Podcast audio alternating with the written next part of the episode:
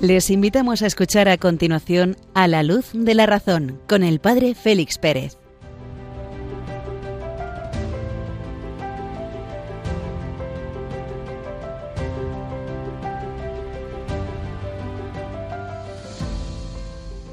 Muy buenas noches, queridos amigos de Radio María.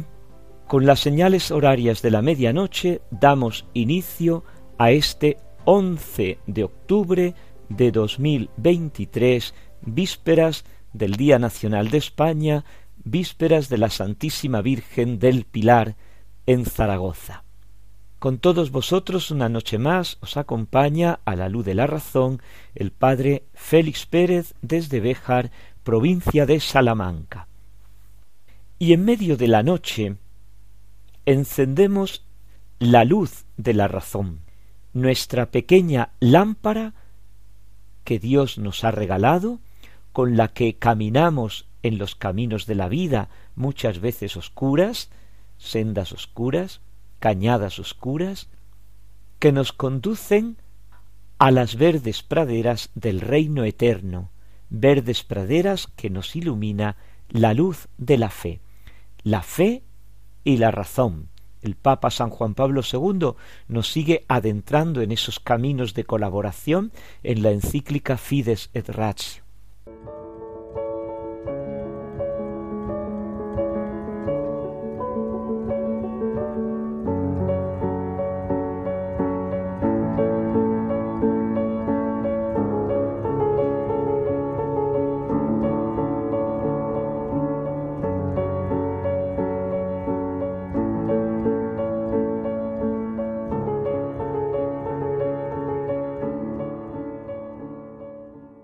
Esta primera parte del programa seguimos leyendo y comentando la encíclica sobre la fe y la razón del Papa San Juan Pablo II, ese encuentro no fácil, pero sumamente interesante entre la fe y la razón. Nos habíamos quedado en el programa anterior en el número treinta y ocho. El encuentro del cristianismo con la filosofía no fue, pues, ni inmediato ni fácil. La práctica de la filosofía y la asistencia a sus escuelas era para los primeros cristianos más un inconveniente que una ayuda, nos decía el Papa, y ponía como ejemplo la crítica de Celso, para concluir diciendo que en realidad el encuentro con el Evangelio aquellos primeros cristianos ofrecía una respuesta tan satisfactoria a la cuestión hasta entonces no resuelta sobre el sentido de la vida, que el seguimiento de los filósofos les parecía como algo lejano y en ciertos aspectos superado. Y es que el cristianismo aparece justo en un momento de crisis de agotamiento, podíamos decir, de la filosofía, del pensamiento griego. Anota el Papa que en ese primer encuentro entre el cristianismo y la filosofía se abate un primer muro y era el acceso a la verdad que estaba restringido un poco solamente a los filósofos y a sus alumnos. Dice así el Papa esto resulta hoy aún más claro si se piensa en la aportación del cristianismo, que afirma el derecho universal de acceso a la verdad. Y es que, abatidas las barreras raciales, sociales, sexuales, culturales, el cristianismo había anunciado desde el principio la igualdad de todos los hombres ante Dios, Cristo ha puesto paz en todas las cosas, mediante su muerte en la cruz, abatiendo el muro del odio que los separaba. Son palabras eco de las cartas y de la predicación de San Pablo. La primera consecuencia de esta concepción se aplica al tema de la verdad. Quedaba superado el carácter elitista que la búsqueda de la verdad tenía entre los antiguos, ya que el acceso a la verdad estaba sólo reservado a aquellos que tenían cubiertas las necesidades básicas de la vida y podían dedicarse a la búsqueda de la verdad y con ella a la contemplación. Era el ideal de los filósofos de la antigua Grecia.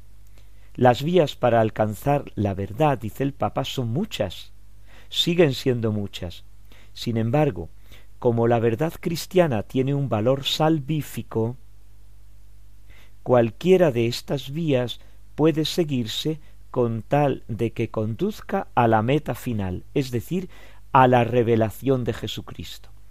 La búsqueda de la verdad, si es sincera, terminará encontrándose con la verdad, la verdad con mayúsculas, yo soy el camino, la verdad y la vida, es decir, la manifestación del Padre, el Hijo, que es la manifestación del Padre, la revelación del Padre, la verdad del Padre. El cristianismo se va abriendo camino en medio de varios y graves peligros, por ejemplo la oposición del judaísmo, las persecuciones del imperio romano, los ataques de los filósofos paganos, la misma crisis interna de las primeras herejías. Dos graves peligros los dejamos fuera, el judaísmo y el imperio romano. Y nos adentramos en estos dos peligros interiores, más ligados al pensamiento, más ligados a la razón, más ligados a la filosofía. Los ataques de los filósofos paganos y la crisis, la dificultad en formular con precisión las verdades de la fe. Desde el momento en que Cristo nuestro Señor inicia su predicación, su doctrina aparece como un mensaje nuevo, como una revelación divina sobrenatural, que afecta esencialmente a la noción de Dios, a la noción del hombre y a la relación entre la razón y la fe, a la relación entre el conocimiento natural y el conocimiento revelado. No se reduce a un mero sentimiento de confianza que el hombre tiene respecto a Dios que se revela. No, no se trata de sentimientos solo, se trata de la adhesión de la mente completa, del corazón, de la inteligencia y de la voluntad a un mensaje y a una persona que va comunicándonos ese mensaje. Y así, pues frente al Antiguo Testamento, frente al judaísmo, va aclarando ciertas realidades y ciertos conceptos, las verdades de la fe que se encontraban no plenamente desarrollados en el Antiguo Testamento. aclaraba también conceptos frente al paganismo, vigorizando el monoteísmo, la unicidad de Dios, la absoluta trascendencia de Dios sobre el mundo, la justicia y la misericordia divina, la providencia, el gobierno de Dios respecto del mundo, la paternidad universal con todos los hombres, el origen mismo del mundo, creado libremente por Dios de la nada, el valor de la persona humana, la perfección moral del hombre, el concepto del deber, todos iguales ante Dios porque todos somos criaturas suyas, la inmortalidad del alma, el destino futuro, el más allá, la justicia y la misericordia en el destino final de los hombres, daba una solución nueva al clásico problema del mal, del sufrimiento y del dolor. Cristo nuestro Señor no presentaba su enseñanza con el carácter de un maestro de filosofía, de una nueva filosofía, la cual habría que aceptarla por su valor intrínseco, por su valor demostrativo racional. No, tampoco como una religión más que poblara el espectro de las distintas religiones, el discurso del areópago, al Dios desconocido, que pululaban por doquier y que los romanos, para mantener la pax romana, bien cuidaban ellos. No, Jesucristo se presentaba, el cristianismo se presentaba como la religión verdadera, universal, para todos. El que crea se salvará, el que no crea será condenado. Así termina el Evangelio de Marcos. No obstante, el caudal ideológico que explícita o implícitamente aportaba el cristianismo significaba un enriquecimiento positivo del pensamiento humano y no podía menos de influir en la filosofía desde el momento en que ambos entran en contacto. Precisamente el cristianismo hace aparición en un momento de crisis, en un momento de agotamiento del pensamiento filosófico. Roma había logrado conquistar el mundo, pero no fue capaz de comprender ni de asimilar el ideal científico, el ideal filosófico griego. Bien es cierto que aquel ideal filosófico, sobre todo, que aquel ideal científico ya estaba en plena decadencia en el momento en que Roma extiende su dominio sobre las naciones, sobre los territorios del helenismo. Aunque aparece el cristianismo en un momento de crisis, todavía se conservaban en el ambiente helenístico romano algunas de las escuelas con sus programas de educación. De aquí, de una de estas escuelas, van a aparecer los primeros cristianos, llamemos filósofos, que son convertidos del paganismo a través de la filosofía y que van a tener una importancia fundamental para el repensamiento de toda la fe, la primera formulación, diríamos, un poco orgánica de la fe. Y va a traer el Papa en la encíclica a colación dos de estos filósofos conversos, San Justino y Clemente de Alejandría. Un pionero del encuentro positivo con el pensamiento filosófico, aunque bajo el signo de un cauto discernimiento, fue San Justino, prosigue así el Papa, quien observando después de la conversión una gran estima por la filosofía griega, afirmaba con fuerza y claridad que en el cristianismo había encontrado la única filosofía segura y provechosa. Pero antes de estos dos filósofos conversos, entre comillas, nos encontramos con una serie de escritores eclesiásticos, de escritores ya cristianos, que llamamos los padres apostólicos. Después de la ascensión del Señor, los apóstoles se dedicaron a la tarea urgente de difundir por doquier el mensaje evangélico, el querigma, de organizar las primeras comunidades cristianas y de ir desarrollando la nueva vida, tanto litúrgica como en la vida práctica moral, basada en las enseñanzas de la revelación divina. En los primeros años el cristianismo se fue así difundiendo entre los elementos procedentes del judaísmo y entre gentes muy humildes, de escasa cultura, para quienes no constituía dificultad alguna abrazar la nueva fe con sencillez de corazón, y menos aún contrastarla con doctrinas de filósofos extraños que ni siquiera conocían. Y este mismo espíritu perdura entre los llamados padres apostólicos, que es el primer anillo de la tradición cristiana, que empalma directamente con la enseñanza de los apóstoles. Aquellos primeros padres, llamamos apostólicos, obispos, sucesores de los apóstoles, escritores eclesiásticos, se limitan a exponer con sencillez el Evangelio, el cual constituye para todos la plenitud de la verdad, da respuesta a todos los problemas fundamentales de la vida. Y es después de estos primeros padres apostólicos donde aparecen estos escritores a los que hace referencia el Papa, San Justino de Roma y Clemente de Alejandría, lo dejamos en este punto, proseguimos en el próximo programa unos momentos musicales.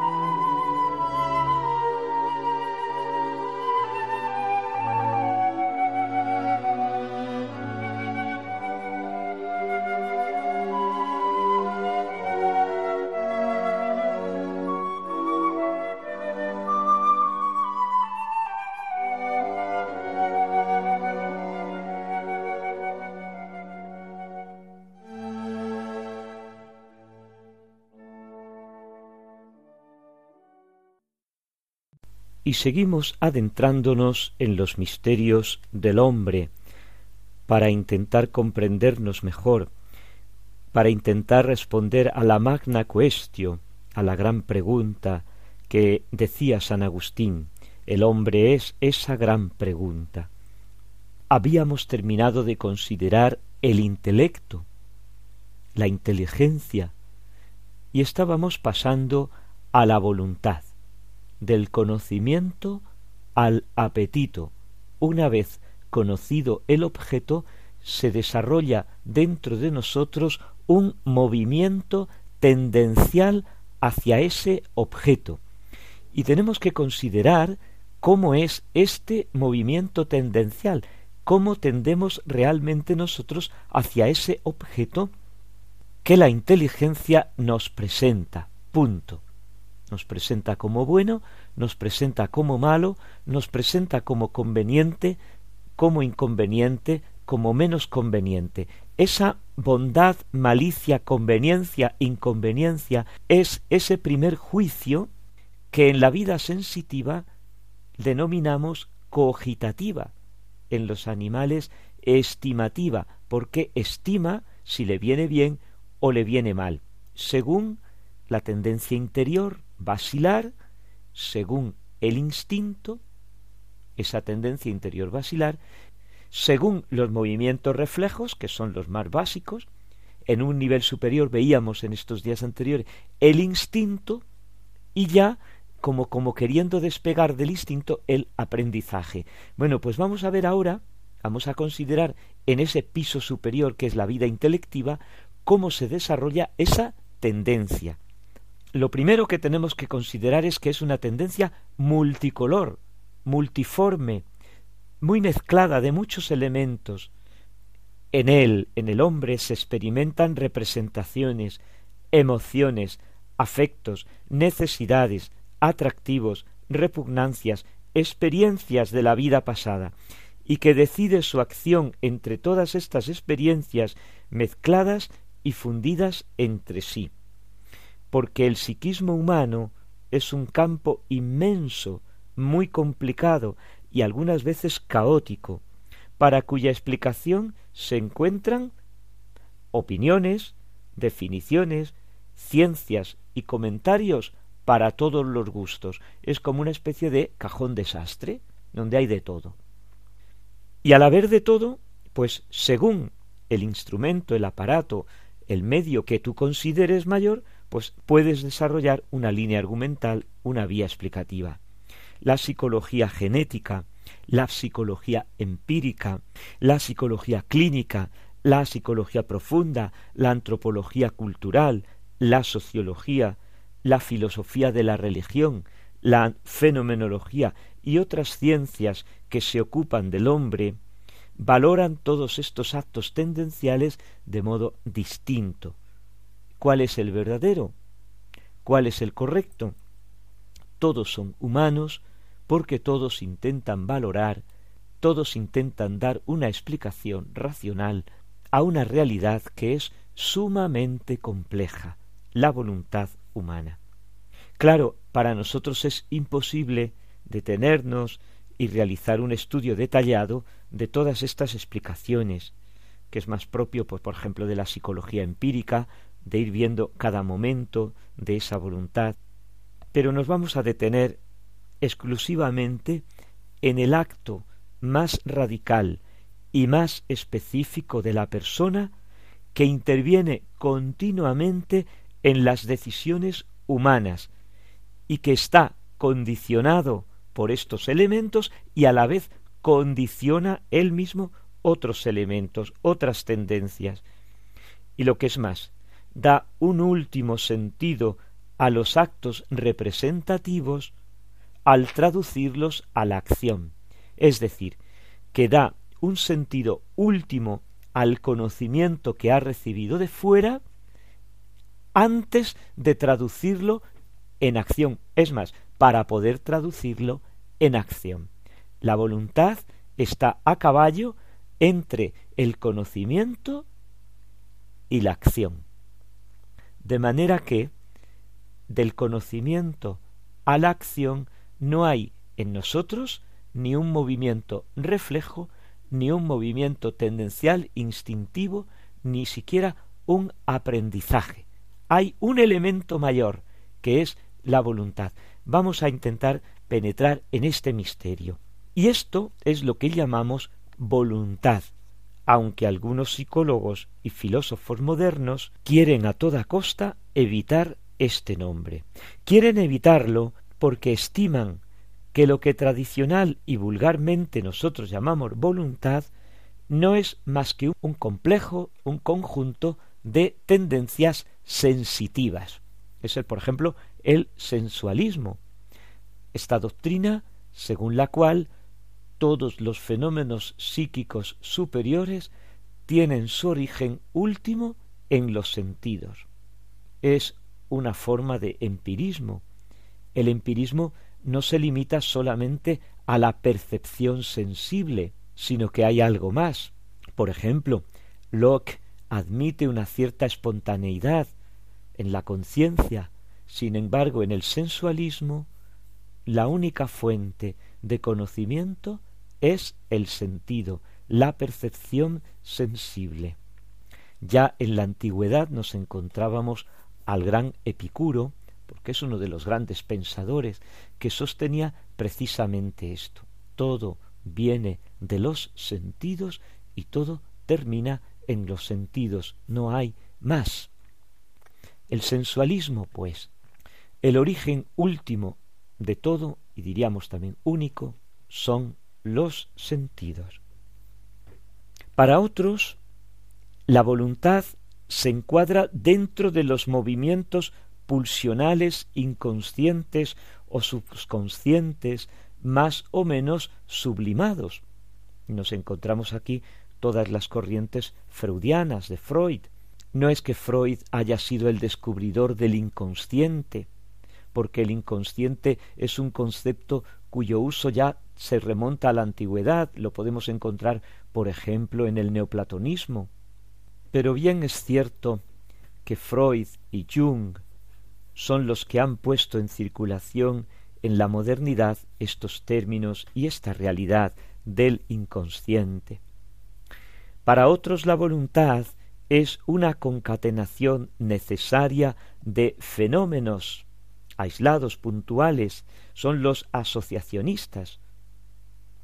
Otros hablan de una especie de recursos para defendernos de la inseguridad que el hombre experimenta en sí mismo y que le viene como como como solucionada esa inseguridad por la religión, por ejemplo James o el, mismo don Miguel de Unamuno, o por presiones sociales, históricas, Durkheim, o finalmente la voluntad no es más que hechos fragmentarios, inconexos, que ocurren en nosotros sin una posible interpretación y sin significado alguno.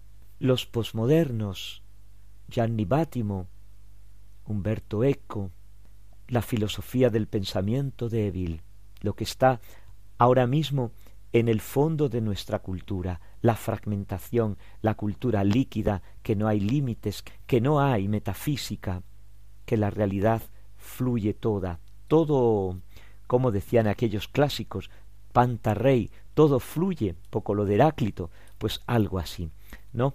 Entonces no hay voluntad, no es voluntad aquello que nosotros entendemos por voluntad.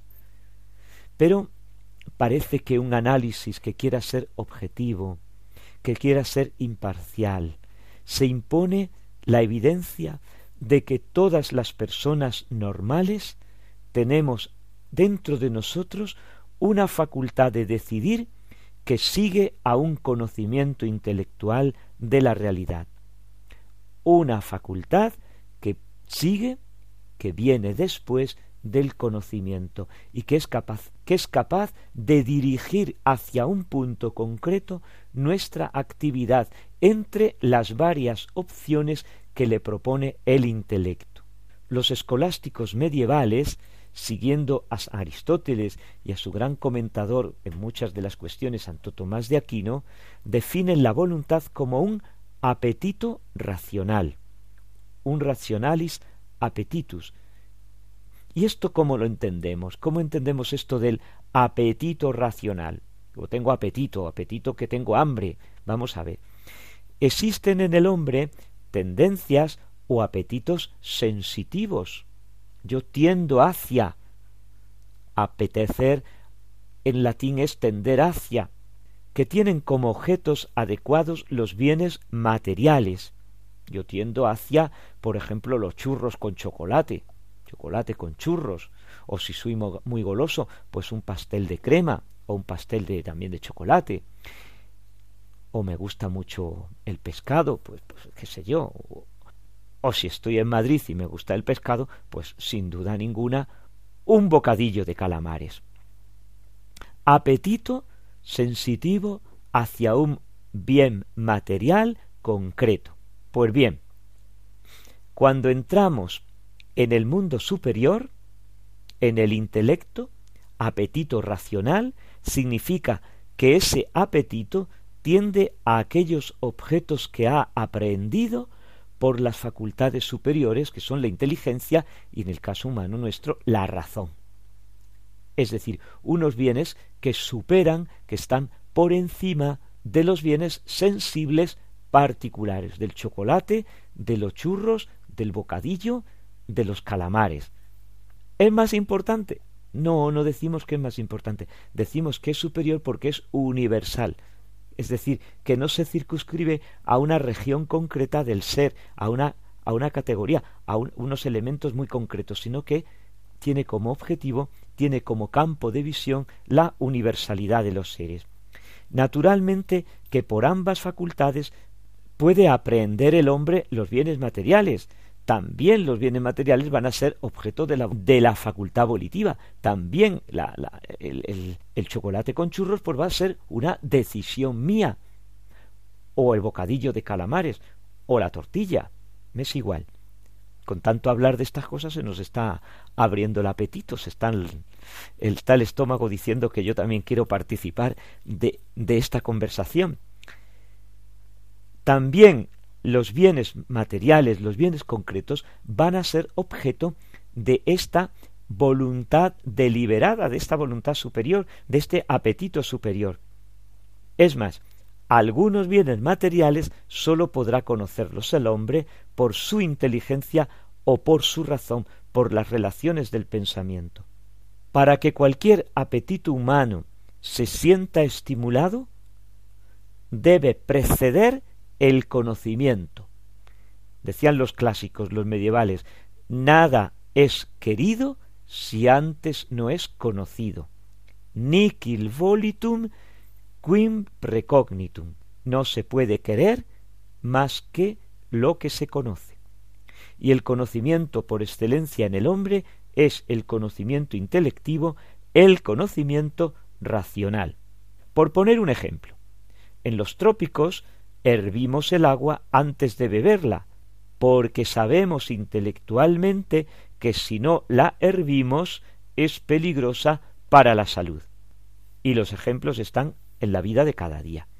Al apetito sensitivo le precede un conocimiento sensitivo, particular lo uno, particular lo otro, un objeto concreto, un objeto concreto. Y lo mismo, entre el conocimiento intelectivo y la voluntad existe necesariamente una estricta correspondencia. La voluntad no es más que una capacidad de aspiración o tendencia subordinada al conocimiento reflexivo. La tendencia y el apetito sensitivo ceden a un acto nuevo, que es la volición, a una tendencia nueva que es la voluntad. Y antes de terminar, solamente anotar una observación de Javier Zubiri. No existe en el hombre el intelecto puro ni los sentidos puros, ni la vida sensitiva pura ni la vida intelectiva pura. ¿Por qué? Porque parece que la inteligencia es sentiente y el sentido es inteligente porque no hay que olvidar que el que conoce y el que siente es el hombre, que es un sujeto psicofísico. Es un sujeto corporal y espiritual, pero es un uno. Lo dejamos aquí. Señor Dios nuestro, qué admirable es tu nombre en toda la tierra. El Salmo ocho nos sirve de nuevo para agradecer al Señor con este momento musical la maravilla, como repetimos todas las noches, que es el ser humano, que es el hombre. Gracias, Señor, por habernos creado como nos has creado.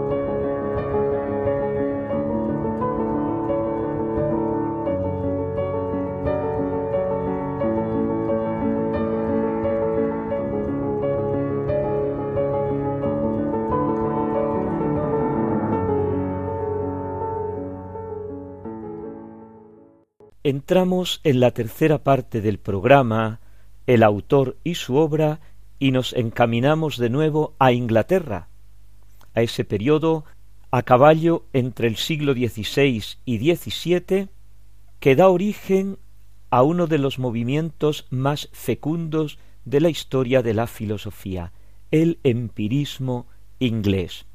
Pues bien, a caballo entre el Renacimiento y el empirismo, se encuentra Francis Bacon, 1561-1626, el precursor del empirismo inglés en la Edad moderna. Lo fue, en efecto, aunque su empirismo es distinto del empirismo clásico de Hume, de Locke, de Berkeley, que ya hemos visto en programas anteriores. Más bien hay que decir que él pertenece a aquella generación de hombres del tardo renacimiento que buscaban el modo de conocer y dominar la naturaleza y que intentó lograrlo por la observación y la experimentación directa. Se puede decir que fue el primer filósofo de la era industrial que apenas comenzaba y que curiosamente comenzaba en Inglaterra, ya entonces en la vanguardia de los sectores mineros e industrial. No es, pues, un filósofo de segunda o de tercera clase. Vamos a adentrarnos un poquito en este curioso filósofo. El mejor juicio sobre la vida de Bacon lo da él mismo cuando afirma mi mayor error está en que yo sé de haber nacido más para escribir que para obrar, y sin embargo continuamente me ocupo de los asuntos del Estado para los cuales la naturaleza no me ha creado. En efecto, él se sentía llamado a la filosofía y a la ciencia, y por el contrario lo encontramos en el arco de toda su vida a ocuparse de la política y de los asuntos públicos. Curiosamente, en esto Francis Bacon no es distinto de Locke, ni siquiera de Hume, incluso de Stuart Mill. Unen hábilmente la vida especulativa, la vida de la filosofía, con la vida práctica, la vida pública, la vida política. Francis Bacon, que nace en Londres en 1561 hijo de un jurisconsulto. A los trece años comienza a estudiar en el Colegio de la Trinidad de Cambridge, y allí terminó con un profundo desengaño de la filosofía aristotélica, considerándola vacía, estéril y apta solamente para las disputas. Este juicio va a aparecer en toda su producción literaria. Se encamina a los estudios del derecho y a los veinticinco años escribe su primera obra, El parto máximo del tiempo, Temporis Partus Maximus, de la que quedan sólo fragmentos y que preludia su instauratio magna, la gran instauración. Elegido miembro del Parlamento, nombrado Lord Guardián del Sello Real, Gran Canciller, Barón de Verulam, Vizconde, etcétera, etcétera, cae en desgracia, es destituido y se retira a una vida tranquila de estudio y de fastos. Murió en 1626, tomamos nota, de una bronquitis que contrajo mientras hacía experimentos con la nieve, alternando así en su vida la política con la filosofía. Alguno lo ha calificado de ateo. Es posible que haya sido un poco oportunista, hasta algo indiferente, pero ateo, ateo no.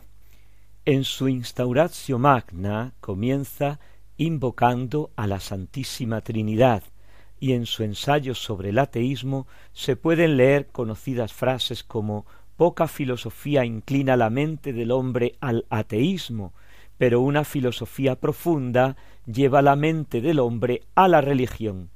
Ninguno niega la existencia de Dios, sino aquellos a quienes les conviene que no exista. Tomamos nota de estas frases tan profundas en el contenido y tan claras en la formulación. Ninguno niega la existencia de Dios, sino aquellos a quienes les conviene que no exista. ¿Cuál es el propósito de la obra de Bacon? Desde sus años de estudiante en Cambridge, como decíamos antes, quedó profundamente desengañado de la filosofía aristotélica y ya en sus primeras obras se esbozan los propósitos de llevar a cabo una instauratio magna, que debería consistir en un conjunto de todas las ciencias y de sus respectivas técnicas conforme a un nuevo método. Y este vasto plan debería comprender seis partes. Primera, una introducción. Viene a ser como un proyecto o programa en el que hace resaltar la insuficiencia de la filosofía que él ha estudiado, la filosofía aristotélica, basada en los silogismos y en un método a priori, y en la necesidad de un nuevo método para el progreso de las ciencias. Ante todo hay que examinar el estado actual de la ciencia para ver qué es lo que hay de bueno y aprovechable y qué es lo que hay que cambiar. Una introducción, por tanto, es un estado de la cuestión, cómo nos encontramos, qué panorama tenemos delante de nosotros. Está hablando un hombre del Renacimiento. Segundo, segunda parte, una teoría del método o una nueva lógica basada no en la deducción, sino en la observación, en la experiencia y en la inducción, que debería suplantar, por tanto, al órgano aristotélico, a la lógica aristotélica, al modo de proceder de Aristóteles. Por eso lo llama novum organum. Es el remedio una vez que se ha conocido el mal. En el mal lo hemos visto en la introducción, ahora ponemos el remedio. Una vez que hemos descubierto el verdadero método, tercera parte, es preciso acumular el mayor número posible de hechos de toda clase, recogidos por la experiencia, en los cuales habría que basarse con la inducción para llevar a cabo la enciclopedia del saber. Pues si realmente esto fue lo que hizo Aristóteles, esto implica quizá un desconocimiento real del Aristóteles real, Cuarta parte. Debería consistir en una escala del intelecto como el hilo de un laberinto para elevarse por inducción de los hechos particulares a las leyes universales y descender de las leyes generales por medio de la deducción a los hechos particulares, ascendiendo pues de los efectos a las causas y descendiendo de las causas a los efectos. Y nos preguntamos de nuevo, ¿no nos estamos topando con el método aristotélico realmente? Pasamos a la quinta parte. La quinta parte debería ofrecer una anticipación provisional de la nueva ciencia, que dejó esbozada en pequeños trabajos. Y por último, la filosofía segunda o filosofía activa, que es la sexta parte, que debería consistir en la aplicación práctica de la ciencia al progreso de la humanidad, tanto en el aspecto intelectual como en el aspecto moral. De las seis partes de su gran obra, de su proyectada gran obra, llevó a término tan sólo las dos primeras, sobre el estado general de las ciencias y el nuevo órgano o el nuevo método. De las demás, como digo, tan sólo tenemos pequeños fragmentos. Y de este estado general de las ciencias, la naturaleza de la investigación filosófica. Bacon dice que la actitud que tenemos que tener ante la investigación científica no debe ser la de la araña que teje la tela extrayendo la materia de su propio cuerpo. Dice, como hacen los escolásticos, que con el método deductivo llegan a la ciencia experimental, desde su propio intelecto, construyen su propia tela. Tampoco debe ser la actitud de la hormiga, que almacena el material tal como lo encuentra y se lo come sin tener cuidado de seleccionarlo ni de limpiarlo, como hacen los empiristas, que acumulan observaciones sin llegar nunca al descubrimiento de las causas de las cosas. La actitud justa del científico es la de la abeja, la cual primero recoge el material de las flores fuera de ella y después lo transforma en miel por medio de su organismo. Así, el científico, con la experiencia, debe recoger suficiente información, el material, y después, por medio de sus facultades espirituales, la razón, el intelecto, debe intentar elaborar nociones generales y leyes universales. Primera parte recogida, segunda parte intentar comprender la estructura de lo recogido. Y así, Bacon divide las ciencias en tres grupos. Aquellas que se basan en la memoria, que son la historia natural y civil, aquellas que se basan en la fantasía, la imaginación, la poesía en sus diversos modos, y aquellas que se basan en la razón, la filosofía y las ciencias experimentales. La misión de la historia consiste en acumular materiales. Tiene mucha importancia porque recoge los datos de hecho para elevar sobre ellos la inducción. Segunda, la poesía, la imaginación, es la elaboración imaginativa de estos datos recogidos y va examinando las fábulas antiguas para encontrar el, el humus, para encontrar el fundamento de esa explicación. Y tercero, la ciencia, el paso de la imaginación, de la poesía, a la ciencia, a la razón, que es la elaboración racional de los datos aportados por las historias. Como introducción general pone una filosofía primera, que es la ciencia de los principios, de los axiomas comunes de todas las ciencias, y dice él que es distinta del enfangado escolástico que está todo mezclado. Se ocupa de definir unos pocos principios o axiomas evidentes, como por ejemplo dos cantidades iguales a una tercera son iguales entre sí. Cantidades iguales sumadas a cantidades desiguales dan sumas desiguales. Y utiliza una serie de definiciones de propiedades secundarias de las cosas, el poco, el mucho, el semejante, el diverso, arriba, abajo, posible, imposible. Y luego establece dos grandes divisiones de la ciencia, la teología sagrada o revelada, que nos viene dada de lo alto, y la filosofía racional que construimos nosotros, que el punto base, el punto primero es, curiosamente, una teología natural o ciencia de Dios, que es la demostración racional de la existencia de Dios contra los ateos. ¿Cómo? Sí, efectivamente.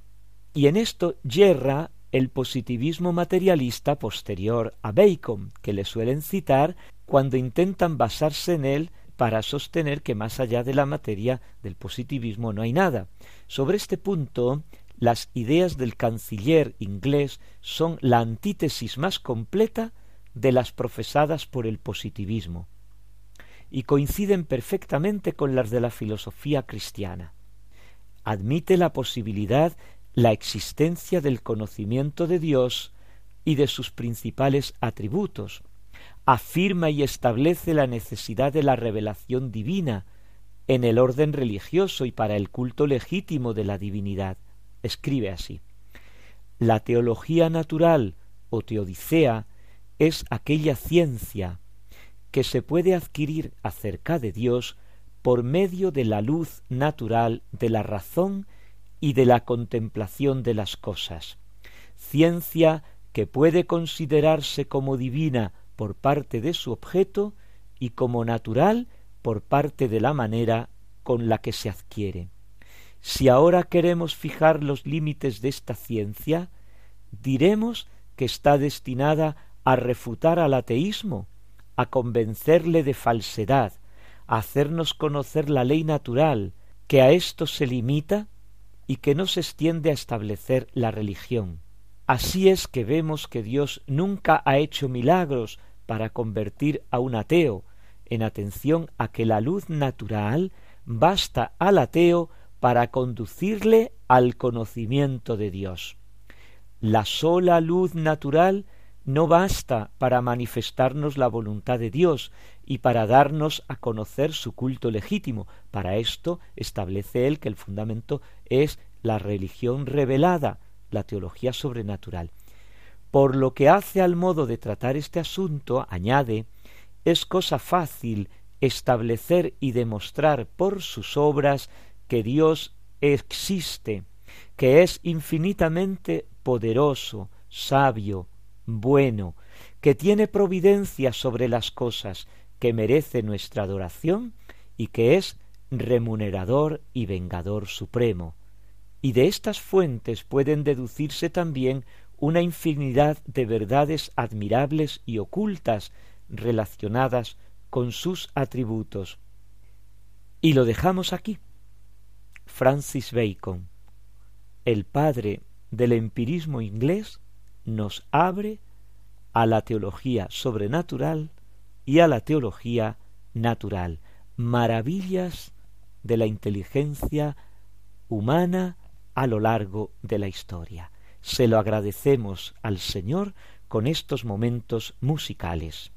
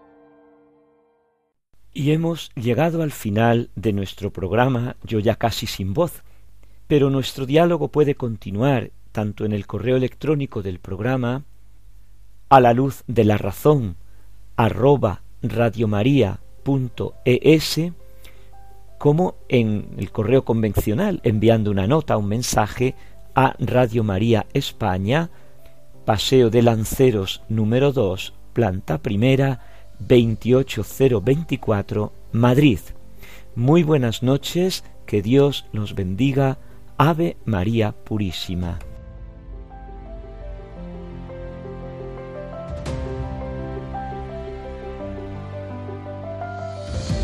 Han escuchado en Radio María A la Luz de la Razón con el Padre Félix Pérez.